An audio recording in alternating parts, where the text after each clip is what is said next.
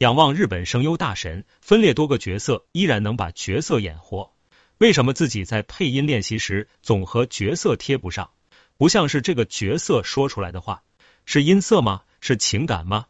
答案就是你在给自己配音，而不是给角色配音。要怎么才能把角色配好呢？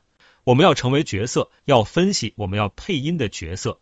首先，想要分析一个角色，我们要先学会观察，一定是仔细的观察。拿一个身边常见的职业来说，比如我们要饰演外卖员。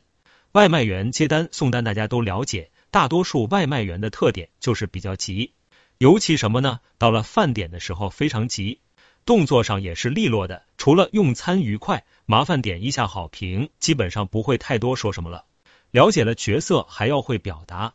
怎么表达呢？我们要有对象感。还是刚刚打比方的外卖员，假设你早上送餐的时候看到一辆小轿车出车祸了，幺二零都来了。就这个事情，你要把这个事告诉你的朋友等等。你在讲述这个事情的过程，你是对着一个人交流。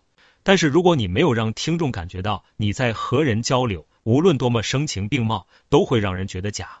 那么我们回忆一下，你在跟朋友说话的时候，你是实实在在的做这个事。简单来说，这就是真实发生的。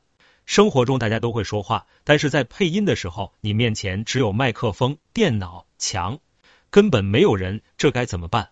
要有想象力，你想象你面前有一个人，可以结合你的剧本来想象。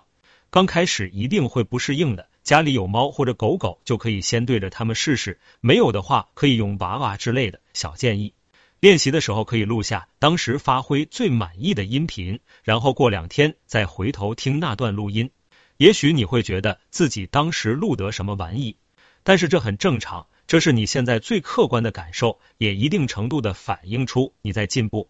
这个方法大致上和女人克制买买买差不多，想买的东西先放购物车里几天，冷静几天之后再决定。